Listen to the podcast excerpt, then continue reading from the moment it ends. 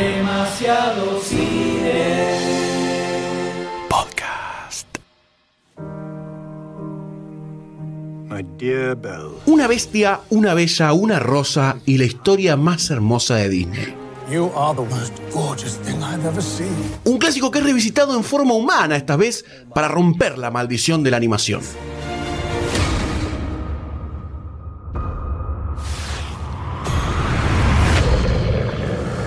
Una nueva película de Disney que va a tratar de unir a los viejos nostálgicos y a los niños ilusionados con una canción y una pieza de baile.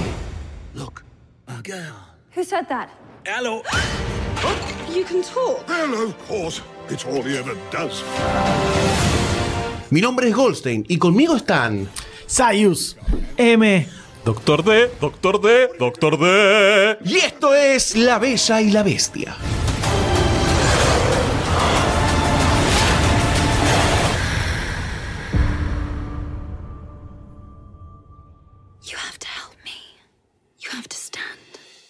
En un mundo sin internet, en un mundo sin televisión o Pepa de Pig, a los pibes había que entretenerlo con algo. Doctor D, si usted sabe de entretener niños. Eh, entonces ¿Qué, qué creaba- acusación? Él sabe. ¿Qué acusación? Sabe. A libre No, interpretación. Él sabe porque es padre. Solamente Ah. por eso lo estaba comentando. Gracias, gracias, padre. Entonces se creaban como una especie de cuentitos, historias folclóricas eh, que se podían comentar de bien boca en boca o eran una suerte de textitos en los albores de la imprenta que se iban pasando de generación en generación. Estamos hablando de hace cientos y cientos de años, porque parecía que estabas hablando de los 90 por un momento. No, estamos hablando de muchos, cientos de años. Oh my god. Es por eso que este contexto se da en la Francia de 1500. Que esto surge como un método de entretenimiento para los peques, algunos adultos que no maduraban también. Y en este, en este contexto y en estos años más o menos, iba, una historia iba a resonar bastante.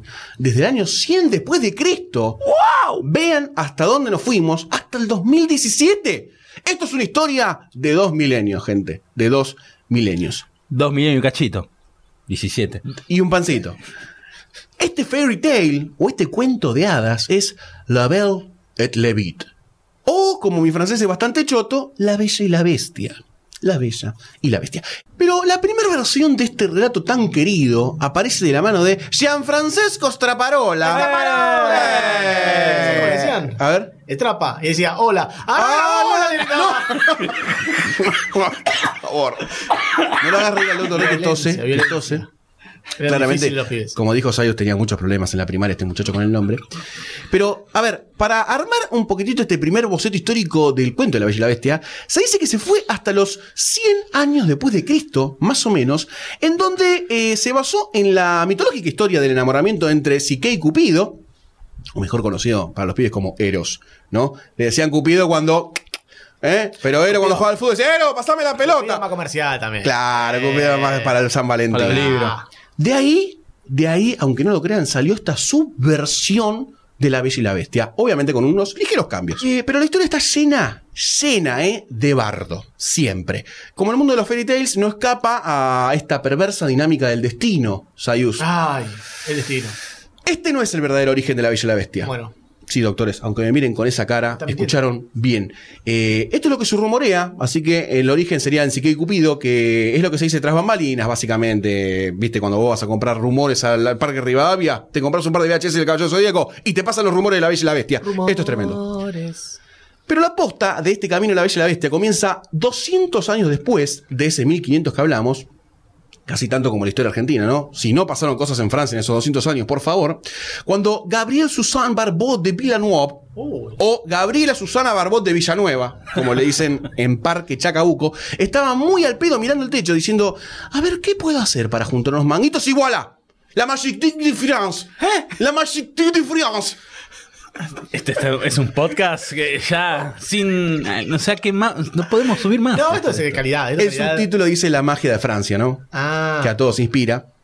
En el 1740, en el 1740 se iba a gestar este relato, que se iba a conocer en el mundo de la Bella y la Bestia como la versión de Gabrielita. Esta versión tenía casi 200 páginas de cuento. O sea, era como una versión extended, la versión Warner de la historia de la Bella y la Bestia, ¿no? Después iba a venir con las tijeras, iba a salir Suicide Squad, un quilombo.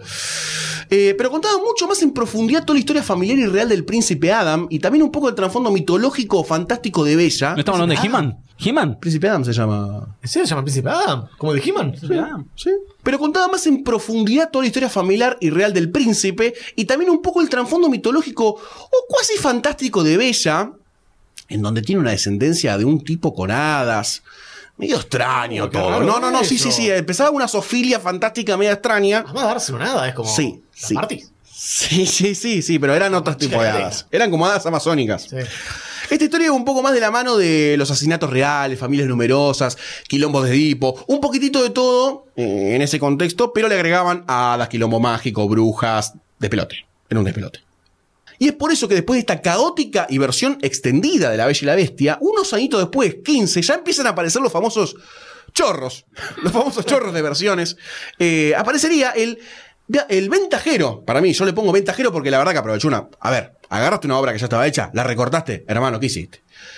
Jean-Marie Le Prince de Beaumont.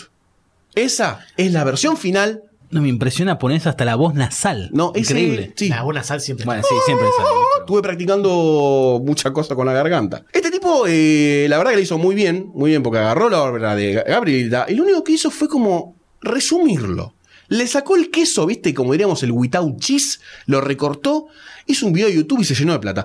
Todo lo que sobraba o lo rellenaba, lo sacó, fue al main core de la historia, a la historia de la Bella y la Bestia, armó un relato parecido y salió con fritas.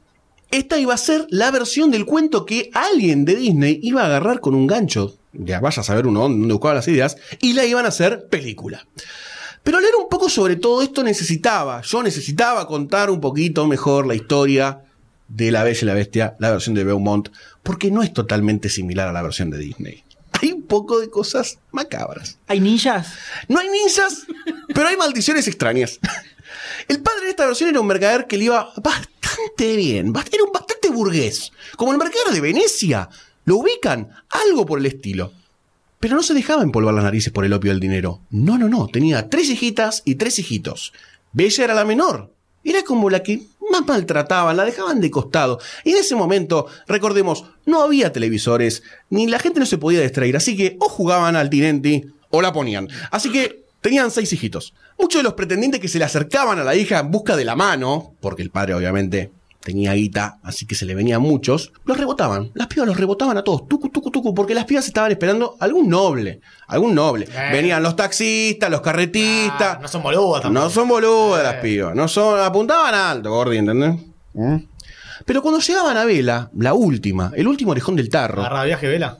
no, Ah. para nada. ¿Sabes lo que hacía? Los invitaba a pasar, le decía, vení, contame tu historia, carnicero amigo, cómo te va con las paritarias, te dieron el 18, el 20, el 25. Eh, entonces, la mina era como que se- los hacía irse contentos de la casa y Vela empezó a cobrar muy buena reputación, más que nada entre los sindicatos de las bases de izquierda. A todo esto, la inflación y las nuevas políticas del gobierno neoliberal que estaban cayendo por Francia en ese momento eh, hicieron que el tipo le fuera como el orto en el mercado de telas. Tuvo que Se abrieron cerrar. las importaciones. Le abrieron las Claramente. importaciones de la India, lo hicieron mierda al tipo. Dije, esto sin duda es de mierda, ¿por qué no se vuelven a su país? Había un discurso xenófobo bajando del gobierno importante. Muy Eso en importante. Francia en 1500. Eso Francia en 1500. Ah, ¿eh? Treme- Por algo pasó la Revolución Francesa, sí. Por algo pasó la Revolución Francesa. Así que antes de salir a cacerolear, el padre decide hacer unos últimos viajes para tratar de remontar el negocio. El negocio que venía heredando de los padres. Por favor, por favor. Esto es una historia familiar. Un día se marchó con su carretita hacia el puerto, con sus baúles listos para ser llenados de mercaderías para vender en, por supuesto, en la, la Plaza Francia de Francia. Porque debe haber una plaza- plaza. Ah, ya se llama Argentina. Muy bien, el Doctor D. Salvo que Argentina no existía en ese momento. Plaza Virreinato de la Plata. Pero Bella, Bella era socialista, así que le pide solo una rosa. Una rosa, una rosa. Parte, pero el viejo era medio pelotudo, así que se pierde. Se pierde en medio del bosque, sí, se pierde. Pero ¿en dónde cae? Sayus, si se pierde, ¿en dónde caes? ¿En el ACA para preguntar algo? Un cabarulo. No sé. ¿En una IPF para preguntar? En los lagos de Palermo, no, sé.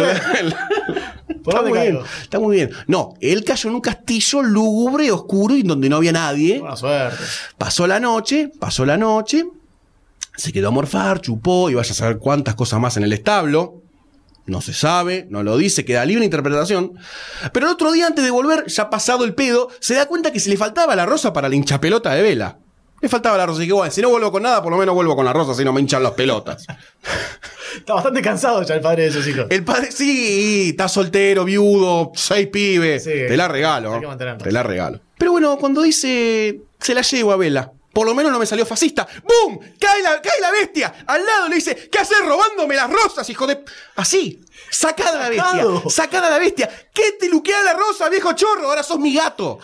Ahora sos mi gato, le habría dicho. Planero le dijo. Planero. Vos vivís en el borde del conurbano, hijo de... Viví de arriba sacándole las rosas a los trabajadores. Andá a laburar y ganá tu propia rosa. No me arruines el jardín. Y presto, se convirtió en el gato de la bestia, en el esclavo, en el prisionero eterno. El pobre viejito, haciendo uso de su única carta que tenía, que es ser un viejo, ser un viejo, le pone los ojos del gato de Shrek y le dice, mira, yo tengo tres pibas en casa. Déjame ir a verlas por última vez. Es lo único que te pido. Es lo único que te pido. La bestia no era tan forra. Le dijo, anda pero vuelve, hijo de puta. Bueno, confía bastante igual, ¿eh? Sí, sí, sí. Anda, pero volvés y yo te voy a buscar. Te mando a la poli, te secuestro, no te pido DNI, te vení conmigo. Y fuiste. El viejo se fue. Qué política esta película, ¿no? Es un cuento que tiene. política. Sí, re- eh, resuena a través de los años. Sí. Eh, es muy verídica. Sí. Muy verídica. El viejo se fue, se fue, llegó a los brazos de sus hijas, las dos oretes, las dos oretes burguesas, y Vela, que ya estaba creciendo en ella el germen revolucionario, y enfrentó su destino. Pero ella, valiente y subversiva, ya acá, acá hay, hay- hay un germen que está creciendo. Hay un germen que está creciendo. Dio un paso al frente y le dijo, papá, los derechos adquiridos por los trabajadores. No, mentira, no le dijo eso. Le dijo que iba a tomar su lugar porque, claro, que agarre la rosa fue idea de ella. Y le dijo, las promesas, las promesas se cumplen, papá. Listo, listo. En ese momento hicieron una bandera roja con la cara de vela, la colgaron en el balcón. le dijeron, váyanse de la plaza a todo lo que estaban ahí abajo. Y Vela se fue al castillo para cumplir la condena del padre. Pero aunque no lo crean, esto no fue una mala noticia. Porque Vela parte hacia el castillo en donde estaba la bestia, en unos aposentos, y pasan tres meses bastante bellos. All inclusive, desayuno, merienda, cena, 90 días y 91 noches. Una noche extra de chapa. Había mesas de ping-pong, pileta climatizada. Mentira, no estaba climatizada porque estaba hecho mierda el, el- castillo.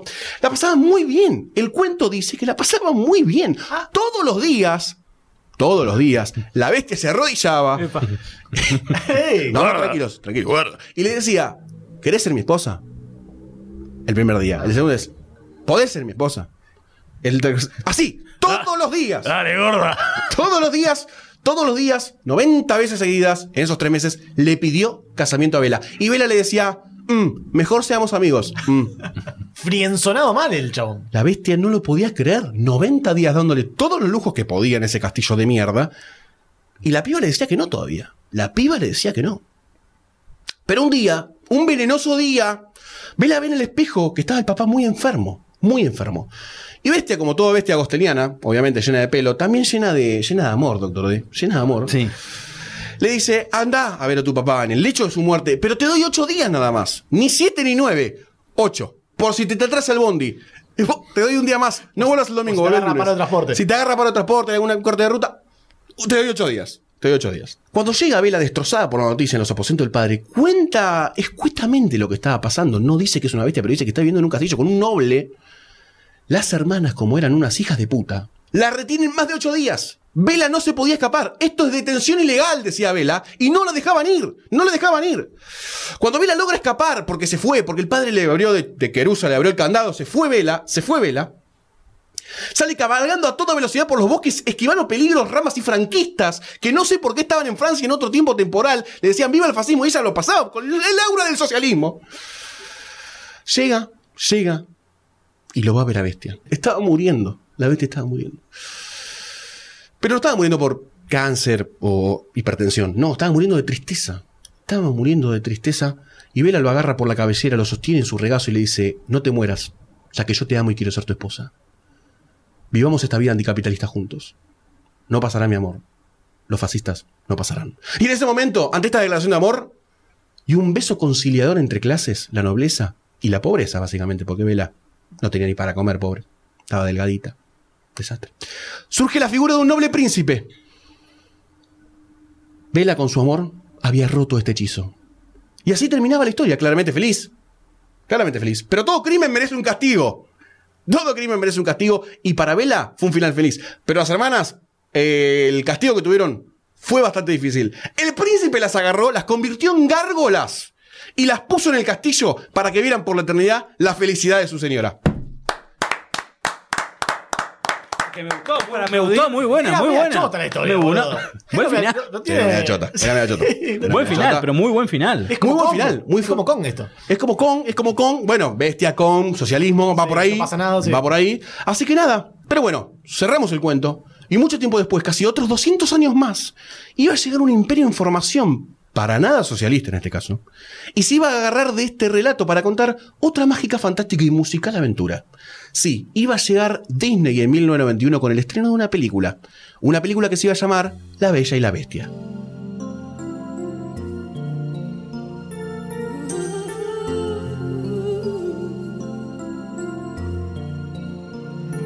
¡Disney estaba muerto! ¿Me escucharon? Disney estaba muerto. ¿No está congelado? Estaba de parranda. Estaba... Nuestro querido ratón había caído en la trampa del tiempo y el destino. Walt Disney y Roy Disney estaban muertos. Más allá de la leyenda urbana de que estuvieran congelados, muertos están. Muchos animadores después de hacer zorros y sabuesos, por ejemplo, se habían ido. Se habían ido. Inclusive en la misma producción. Y les costó mucho terminarla. Es por eso que en esta época... ¿Viste que se ven algunos memes en internet de eh, los famosos frames que recicló Disney? Son casi todos de esta época.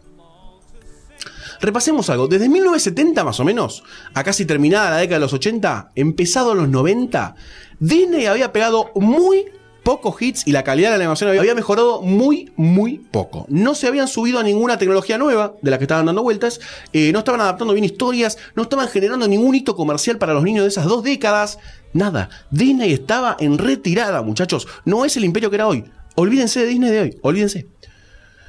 En estas décadas, para que se den una idea, las películas que más sobresalen, y ya es mucho decir, son Robin Hood, Bien. las películas de los Aristogatos, Bien. algunas películas de Winnie Pooh, otras producciones para TV, que por cierto la producción de TV ayudó mucho a Disney en esta época para sobrellevar la hambruna, y nada más. Y nada más. Podríamos agregar a Basil el gran ratón detective, si querés, en esta época, Sí, ya que estamos. pero no mucho más. Chicos, 20 años, 20 años le mencioné cuatro películas y algo de TV. Estaba para atrás. Pero, pero en 1989 se estrenaría una película que iba a romper todo. Que iba a cambiar la forma de ver las películas animadas. Una película que iba a calar muy hondo en los niños y en los adultos que acompañan a los niños al cine. Esta era la sirenita y comenzaría lo que se llamó el renacer de Disney.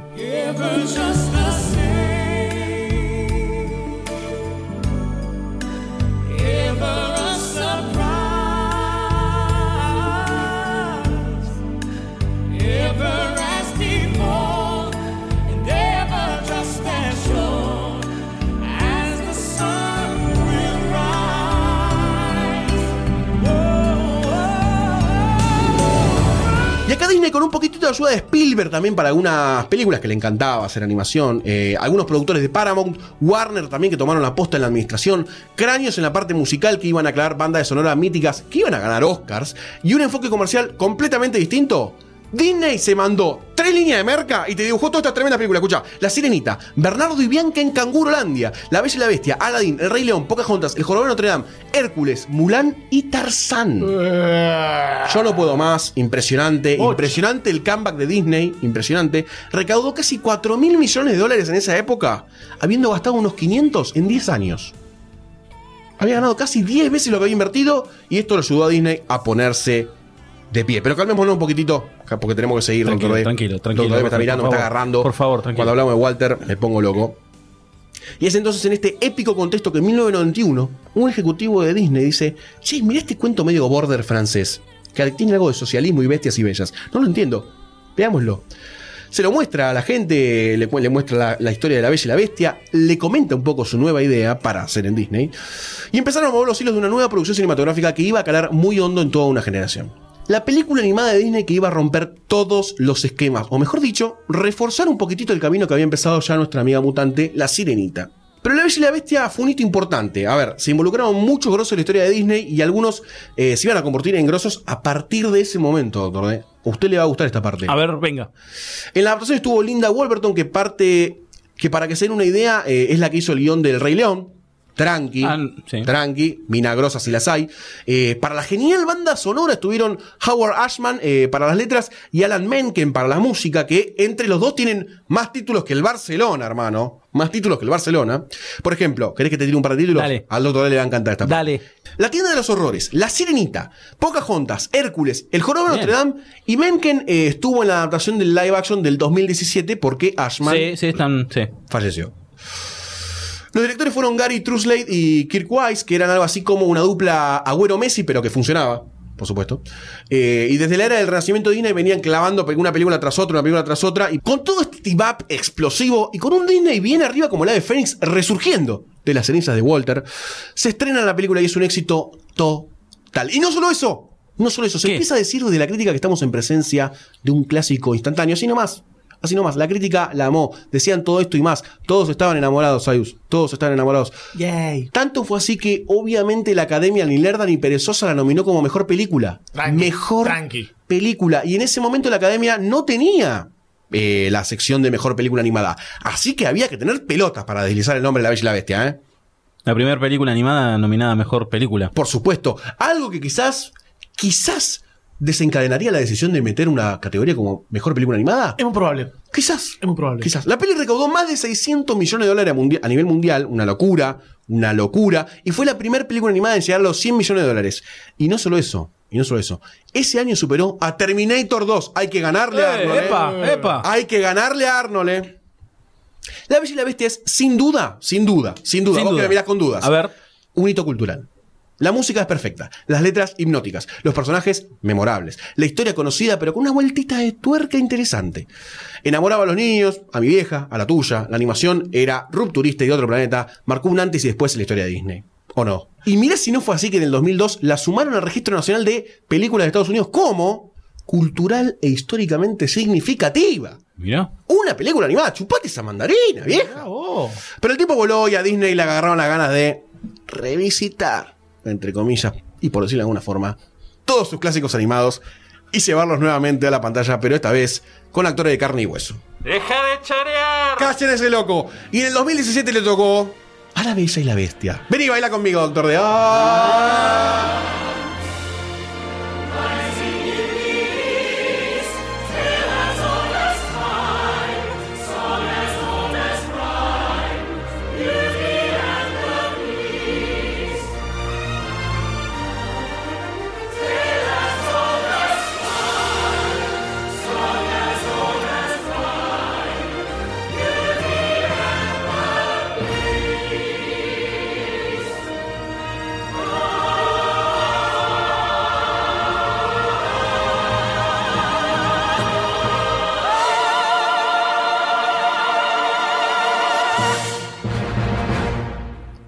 Bill Cordón estaba al palo. Estaba al palo. Tenía la luz verde para dirigir la remake en carne y hueso. No daba más. No daba más. Y empezó a tirar nombre como loco. Eh, en una asociación de hechos adorables se van sumando personas al cast de una forma apoteótica. Si no escuchá cómo se va encadenando este- esto porque no tiene sentido. No tiene sentido en la vida humana. Desde el 26 de enero del 2015. Bien. Hasta el 21 de abril. Que esto le encanta al Dr. Dick en fechas. Mi cumpleaños. No pararon de tirar nombres. Confirman a Watson como Vela. Se suma Luke Evan como Gastón. Ya se hablaba de Dan Stevens como el príncipe Adam. Atrás del príncipe cayó Josh Gad, un grande para interpretar obviamente a, a, Le- a LeFou, el sidekick de Gastón. Y acá la cosa se pone épica con la vieja guardia pretoriana de actores británicos. No se puede creer. Emma Thompson dice presente como la señora Potts. Kevin Klein cae atrás con facturas para hacer de Maurice. Dice, acá están, acá están los cañoncitos y yo vengo a hacer a Maurice. Que era el papá de Vela. Ian McKellen llama y da el visto bueno y dice, "Ah, I mean baby. Y la cosa se pone hiperépica para el papel de Ding Dong vieja. Pero la frutilla del postre fue el último. Iwan Fucky Obi-Wan McGregor como Lumière. El mejor Lumière de la historia de la concha de tu hermano. Y a esta altura ya todos, todos estábamos empapados de amor. A este hype actoril se sumaba que en general a las películas de live action de Disney les había ido bastante bien, bastante bien, y se podía decir que tenían productos más que aceptables, obviamente, para esta, esta tanda de películas, que uno no podía poner dos pesos, pero al ver la primera dijimos, eh, dale que va. Y de a poco se empezaron a revelar clips, trajes, escenarios, diálogos, de todo, de todo, y ya no dábamos más.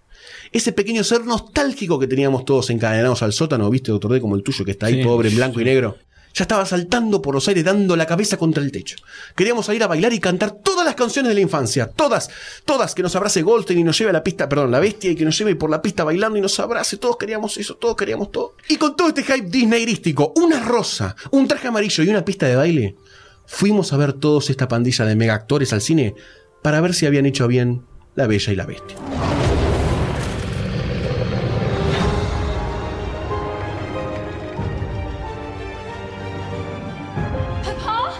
You must leave here. This castle is alive.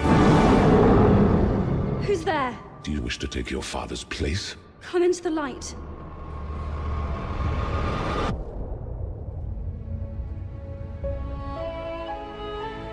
Show me the girl.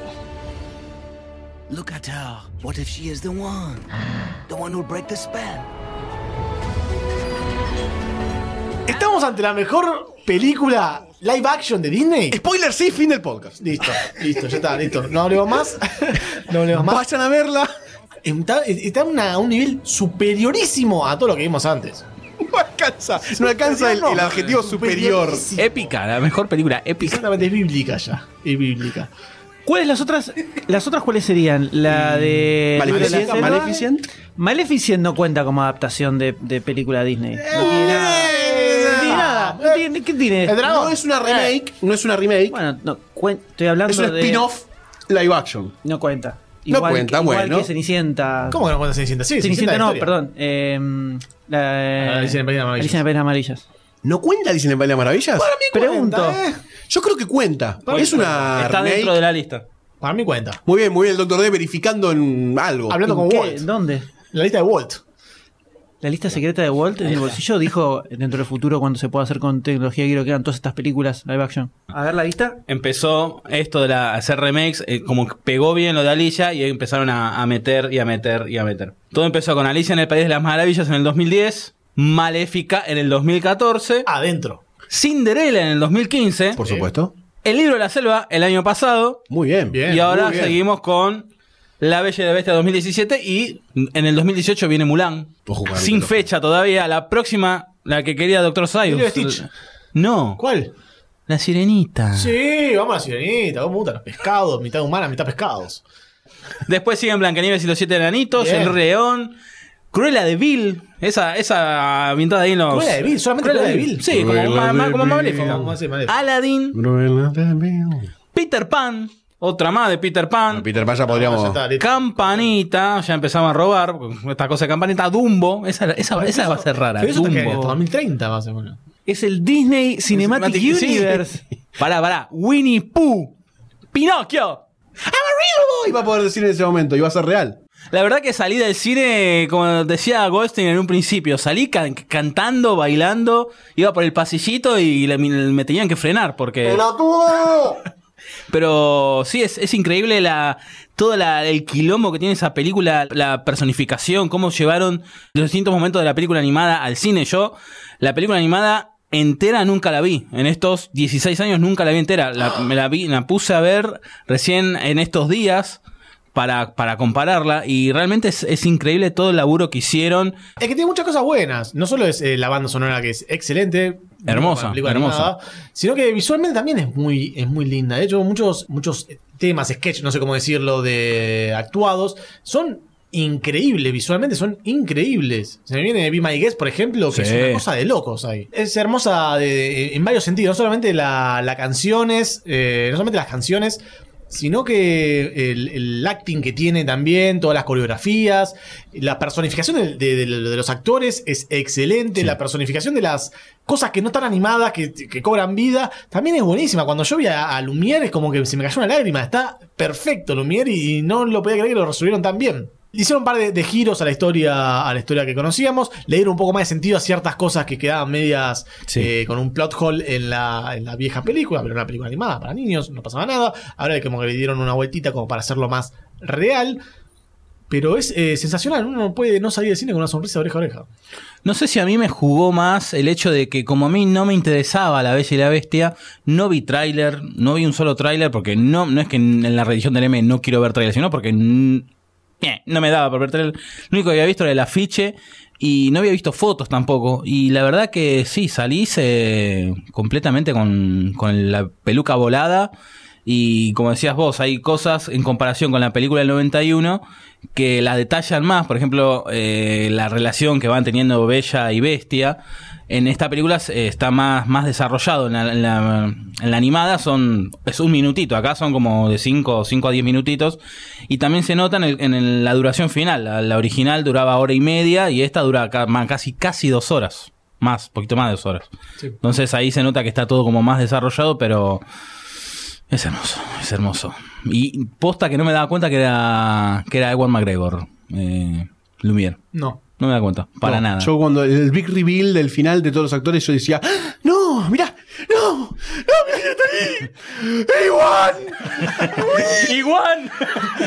¡Y Obi-Wan, Obi-Wan Gregor! ¡Magneto! Fue muy bueno, fue muy bueno el reveal final, fue una cosa de locos. Creo que es el de, la- de todas esas películas eh, live actioneras, es la que mejor respeta el espíritu o el, eh, el estilo de la original. De, para mí solo es comparable con El libro de la selva, que es una adaptación más fiel de la película animada. Los otros son como nuevas películas nuevas. O sea, La Alicia en el País de Maravillas es como la versión Tim Burton, viste, que no tiene nada que ver a la película animada. Eh, Maléfica lo mismo, es una historia totalmente diferente, completamente diferente. Entonces no sé si es tan comparable. Yo en este caso la comparo más con el libro de la selva, que es otra película que está muy buena. Y como adaptación más literal de película animada, creo que mantiene mucho más el espíritu del original que el del libro de la selva, que por momentos es medio, medio border. Hay algunos personajes que están eh, un toque distintos que en la peli animada por una cuestión de que son actores de carne y hueso y creo que trataron de darle ciertos toques un poco más realistas entre comillas enormes, ¿no? Realistas eh, o verosímiles, quiero decir, para hacer una película de actores. Eh, el personaje de Gastón en la película animada es más bobote Sí. y acá es un hijo de su madre. Entonces como que acá lo odias mucho fuertemente y en la peli animada es como, bueno, más. Es un tarado, es un tarado. Entonces, papá de Bella en la película animada es un viejo medio gagá. Sí. Y acá tiene, es- tiene otro giro, funciona diferente. Entonces están como un poco más retocados los personajes porque estamos hablando de una película con actores que tienen que actuar físicamente, por más que después los reemplacen por CGI.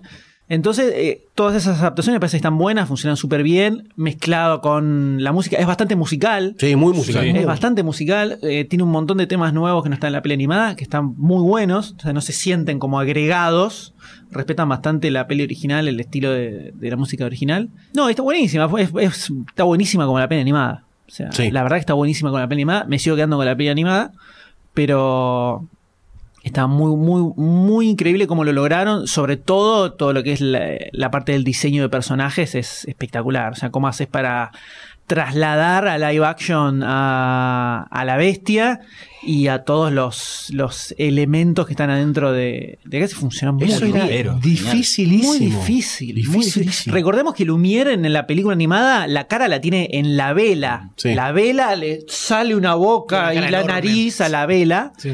No era nada fácil No. de, ¿Viste? de Mismo- adaptar y, y funcionó, funcionó súper bien. Mismo Mr. Potts y, y Chips también funcionan muy bien el, el- todo el movimiento y, y- y las actitudes que tienen también. Y cómo usan también eh, eh, sus, sus cualidades, por ahí decirlo, de, de- de cosas, que sé yo, eh, con, el, con el vapor, con tirando telas y dando más magia a lo que es la imagen. Sí, hay algunas partes donde, qué sé yo, aparece Chip con un tecito y le dice a Bella, vení, tomate un té y le, le pone la cabeza, ¿viste? Y la mina agarra, y está chupando el cerebro, parece. Sí, y, él- medio raro. y- y medio como que decís, "Mm, está medio extraño está esto acá. Pero bueno, está bien. Es una película de Disney. Fantástica. A mí lo que me pasó con la película fue algo muy mágico y estoy medio imbécil todavía, quedé como medio tarado, porque no me esperaba que el viaje sea tan retroactivo en cuanto a lo que mostró La Bella y la Bestia. Iba recordando partes de la película original Hacía mil años que no la veía. hacía mil años que no la veía.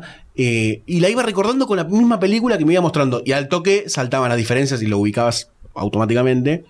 Pero me pasó de ir viajando constantemente hacia el pasado con la película y decía, no, mira qué bien que lo están haciendo. Y disfruté mucho todo.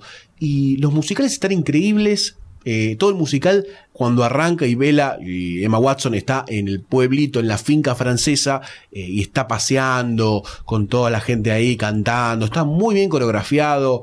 Me gusta que hay partes que, en donde hay mucho CGI, obviamente, y hay otro que prácticamente no hay, es todo físico, real action, eh, el set es el set, y eso se nota mucho y me parece que le suma mucho a la cuestión de cómo se canta. Algo que por ahí pasaba en Los Miserables, también que se nota mucho de que son los actores cantando, más allá de que acá le retocaron la voz a Emma Watson y a un par más le retocaron la voz después, por información que salió. Eh, pero me pareció un viaje muy fantástico y mágico y recupera algo que Disney por ahí estaba perdiendo un poquitito, eh, que es ese, hecho de una fantasía muy juvenil, muy, muy aniñada, pero que un adulto la puede disfrutar tranquilamente. Eh, creo que lo recupera y lo revaloriza, porque ya estaba en La Bella y la Bestia. Pero bueno, la película tiene algunas cositas que son spoiler, porque son cambios importantes, algunos otros más sutiles con respecto a la versión original de Disney. Así que pasemos a los spoilers y hablemos un poquitito más en detalle de ellos. Vamos. No one slick as Gaston, no one's quick as Gaston, no one's next as incredibly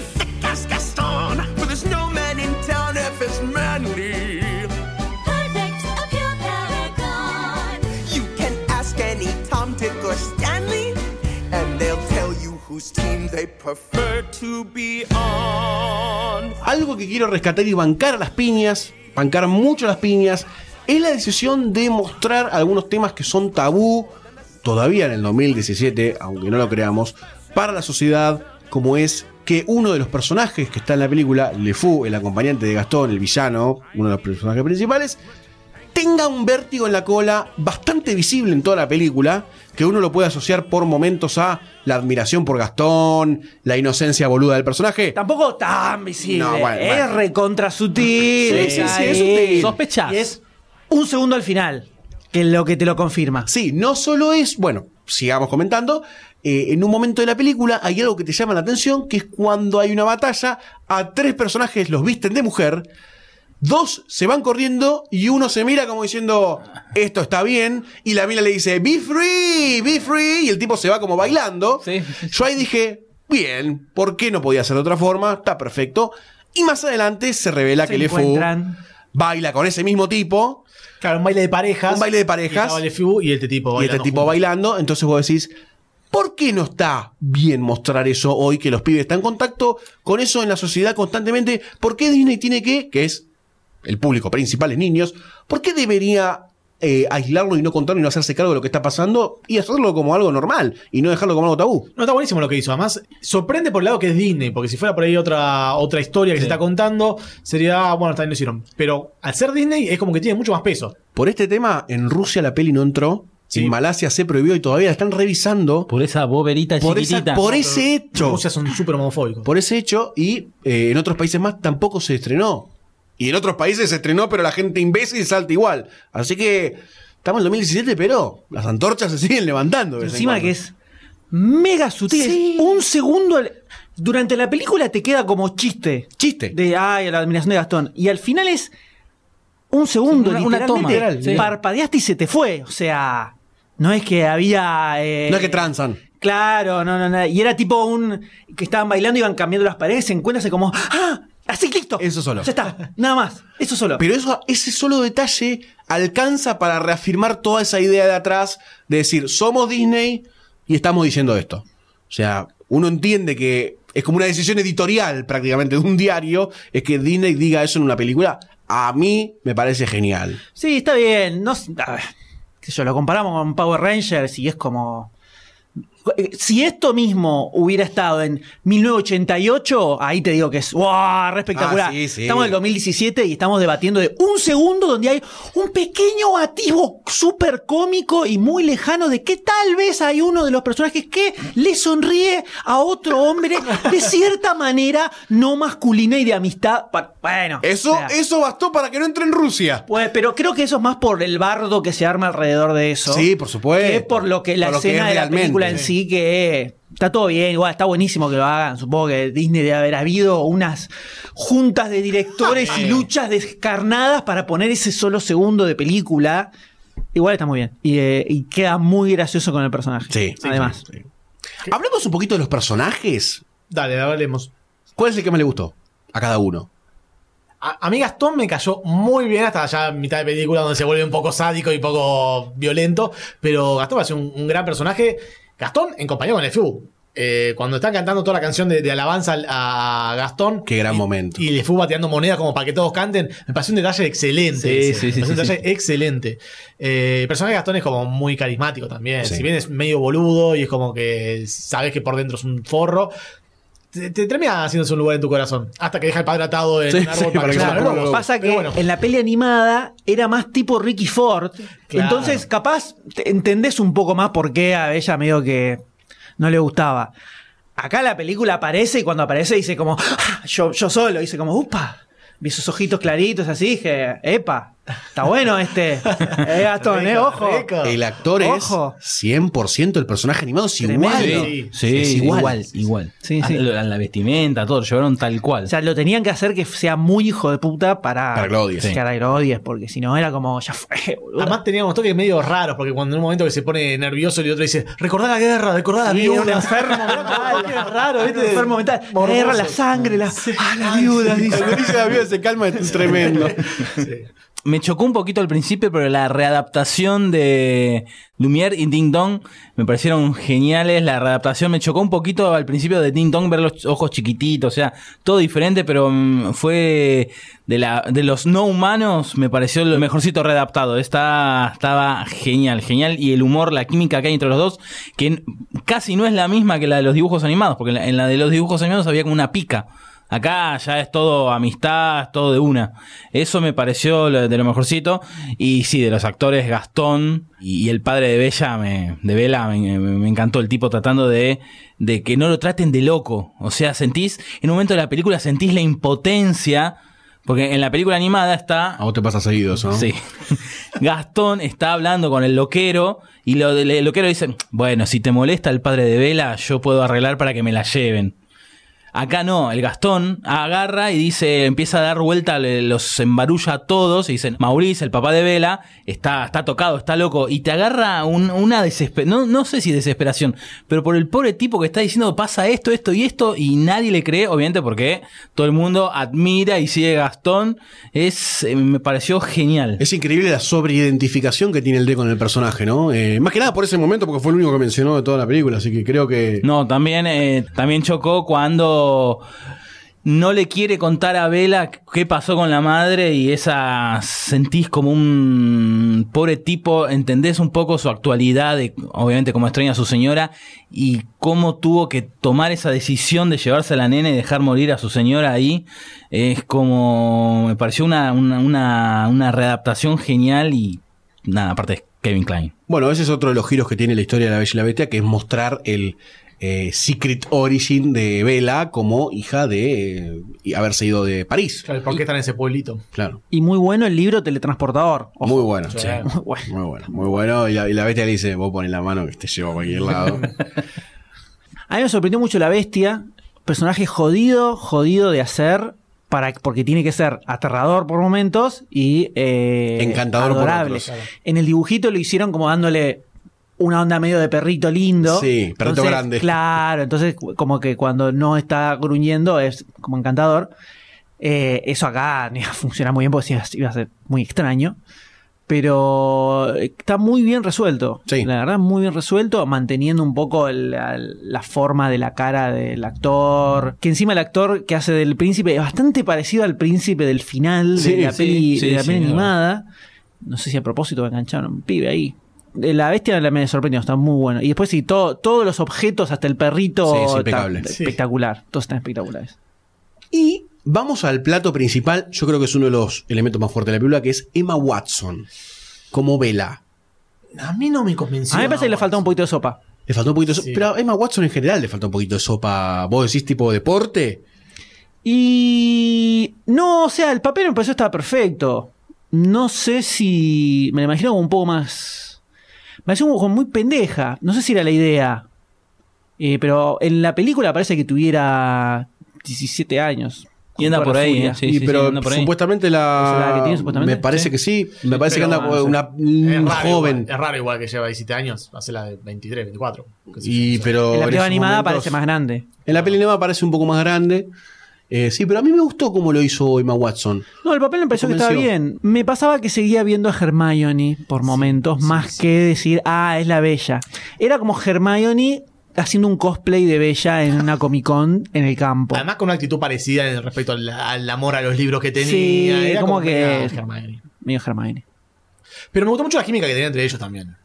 Que era algo que no sabía cómo iba a resultar. La química entre Bella y Bestia.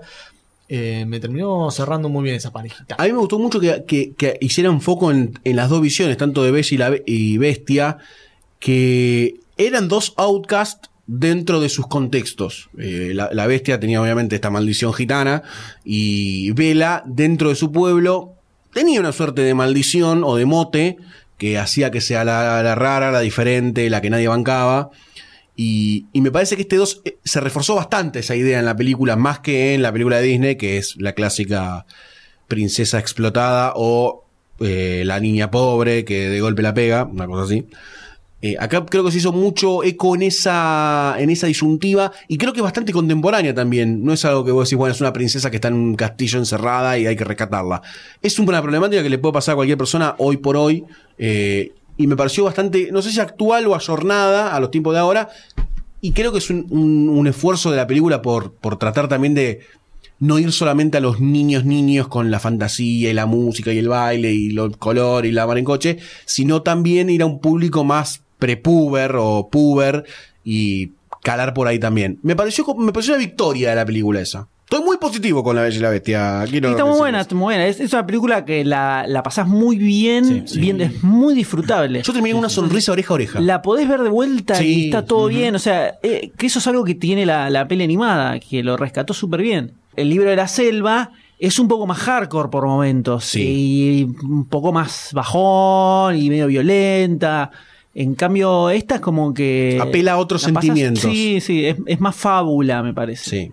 Eh, me, me genera un haz de luz de esperanza súper alentador para seguir viendo este tipo de adaptaciones que en un principio eh, parecían como medio ladri en general. Decir, oh, ¿qué más vas a seguir robando con esto hasta el fin de los tiempos? Pero viendo esta, la, la del libro de la selva me lo dejó ahí. Diciendo, bueno, está buena. Hay que ver qué onda. Pero esta me convenció un poco más. O sea, terminé de ver esta película y dije, quiero ver, empecé a- eh, me puse a pensar qué otras películas quiero ver adaptadas de esta manera. Quiero ver a Hércules. Aladdin así, quiero ver Hércules. Hércules así, quiero ver La Sirenita así. O sea, me dieron ganas de ver Sí. más, Sí, más adaptaciones de este tipo. Sí. Yo debo reconocer que el libro de la selva me entró mucho musicalmente. eh, y además el libro de la selva es una gran película. La última que hizo Disney. Walter Walt Disney es la última que, que supervisó. Es una gran película. eh, creo que estamos en una buena etapa de película de Disney que nadie sabía qué era lo que venía de Disney. Iban a salir con películas animadas, iban a buscar princesas outcast como la de Nueva Orleans, la primera princesa negra. Iban a, calar hondo por las partes eh, animadas o más de animación 3D. Creo que acá está la beta que va a seguir, por la cual va a seguir Disney, como las películas que salen de Disney, título Disney, eh, en un futuro, hasta un futuro bastante lejano. No, estas son live action, van a seguir las pelis animadas, pero obviamente que en paralelo es una gran forma de seguir choreando, ¿no? Sí. Porque tenés 150.000 años de super mega clásicos, ahora los haces con actores. Ahorramos Volvió. Volvió en forma de carne. Exactamente. Y bueno, a ver, si tenemos que mencionar las canciones, las coreografías, está todo muy bien. Está todo muy bien. Es imposible no terminar la película y tararear una canción. Tiene una canción pegada en el cerebro el resto del día. Con las canciones me daba la sensación de no ver una en el cine, ¿no? No ver una adaptación de una película animada. Me daba la sensación de ver la adaptación de una obra de teatro. Una cosa así. Era in- increíble. Toda esa. Estoy enamorado de la banda sonora. Bueno, se está haciendo el musical de Broadway que supuestamente va a tomar eh, mucha de la música que, que hay en esta película. Así que para el Doctor D que está enamorado de la música. Puedo ir a verla. Quiero ir a verla. Exactamente. Una, una escena que me hizo como. ¡Oh! Fue cuando se están todos transformando. en Ay, de la objetos. tacita. Pero Sí. qué, Ah, qué todas, momento- todos. Que esa- Todos, todos, todos, todos. Fue terrible. No está en la animada, ¿eh? necesario, ¿no? Qué momento Disney, porque Terrible, terrible. un segundo antes le decía te amo y ya estaba, terminaba todo eso, no hacía falta ver morir a todos. Pero, Pero No, esa- no, esa no, pegó, es todo, duele, te esa. Fue terrible. Durísimo, durísimo. Terrible. Cuando que- Ding Dong le dice, no, no estoy pudiendo hablar. ¡Oh! Se convierte. casi cae chip y se deshace y Ah, muere. esa fue Ah, tremenda. terrible. Sí. Encima el, el- el perchero lo agarra, justo lo pone y queda convertido. Terrible. Y cu- me- cuando fui a ver la animada, quería ver si yo no me acordaba si estaba eso, y no existe prácticamente, eso no existe. O sea, cuando se empieza, lo apuñalan a la bestia, se muere, todos los objetos están llorando, y ahí empieza a transformarse en hombre, y el resto de los objetos se convierten en humanos. O sea, nunca se llegan a convertir totalmente en objeto, pero en la película eh, te pega, esa parte pega bastante. Aparte, sí, te meten el dedito ¿viste? en la llaga. de- Sí. Muerte, muerte, muerte, muerte. Dumbo, Bambi, todas esas. Rey León, Mufasa, todos muertos, todos murieron, todos, todos deditos, dedito Disney, Disney, facturación. Hermoso sentimiento, hermoso sentimiento.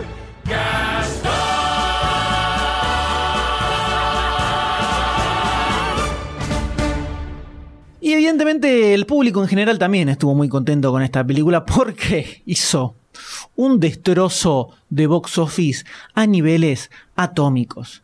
Yo te tiro el top 7, top 7 de los mayores opening weekends de la historia en Estados Unidos. A ver, Dale. De esos 7, 6 pertenecen a Disney. Ah, bueno. Teniendo en cuenta que Disney es dueña de Marvel, ¿no? Porque el, el Force Awakens fue el primero, después tiene Jurassic World, y después viene Marvel, Marvel, Marvel, y en el sexto puesto, La Bella y la Bestia. Bien ahí. O sea, el sexto opening más grande de la historia en Estados Unidos lo tiene La Bella y la Bestia. La película tuvo un presupuesto de 160 millones de dólares, tranca. Ya lleva recaudados 876. tranquilo. No, yo peleo la hora 150 pesos. Peleo 5 pesos de aumento. Tranca. Paro nacional. ¡5 pesos! Solo en Estados Unidos tiene casi 400 millones de dólares. Fue una cosa descomunal, descomunal. Tiene uno de los de las caídas semana a semana más bajas de la historia. Eh, hasta ahora no bajó más de más de 50%, que es algo muy raro. Es una cosa descomunal, descomunal. Le funcionó de una manera que ninguna, pero ninguna otra de estas películas de Disney funcó como La Bella y la Bestia. O sea, descomunal. Está el nivel de recaudación, o sea, se convirtió en un, en un summer blockbuster, en las, las películas que arrancan ahora a, fin de abril, principio de mayo, eh, en marzo. O sea, eh, se la comparaba, eh, para todas las predicciones de, de Box Office, se la comparaba con Alicia en el País de las Maravillas, con esas otras películas. Y estuvo haciéndole el aguante a Los Vengadores, a Iron Man, a todas esas películas le hizo el aguante. O sea, descomunal, descomunal. Una cosa muy violenta, muy violenta. Y se viene la segunda parte, ¿no? Ahora, ah, Y se ah, viene ¿no? todo, ahora olvídate, ahora se viene el Disney Cinematic Universe y en cualquier momento hay una especie de un team up a lo largo, a través del tiempo de todos los villanos contra Disney. Fin. Todo. Impresionante, impresionante. Eh, el otro día me ha dicho que tenía ganas de cerrar de alguna forma en particular. Porque el Doctor D estuvo la- hace dos semanas, tres semanas más o menos, no había visto la película, lo único que decía era, la banda de sonido está buenísima, la banda de sonido de la película está buenísima. Dijo Yo- que iba a cantar una pieza. Dijo, dijo que el final de este podcast iba a ser en honor a la banda de sonido, porque hay un tema. Dijo que había un tema que lo tenía en la mente y no podía parar de cantarlo a tal punto que su propia hija le decía que se calle.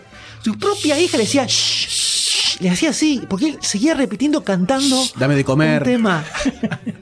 Doctor D, el pueblo quiere escuchar esa dulce y sensual voz cantando este tema, por favor. Be my guest, be my guest, be my guest.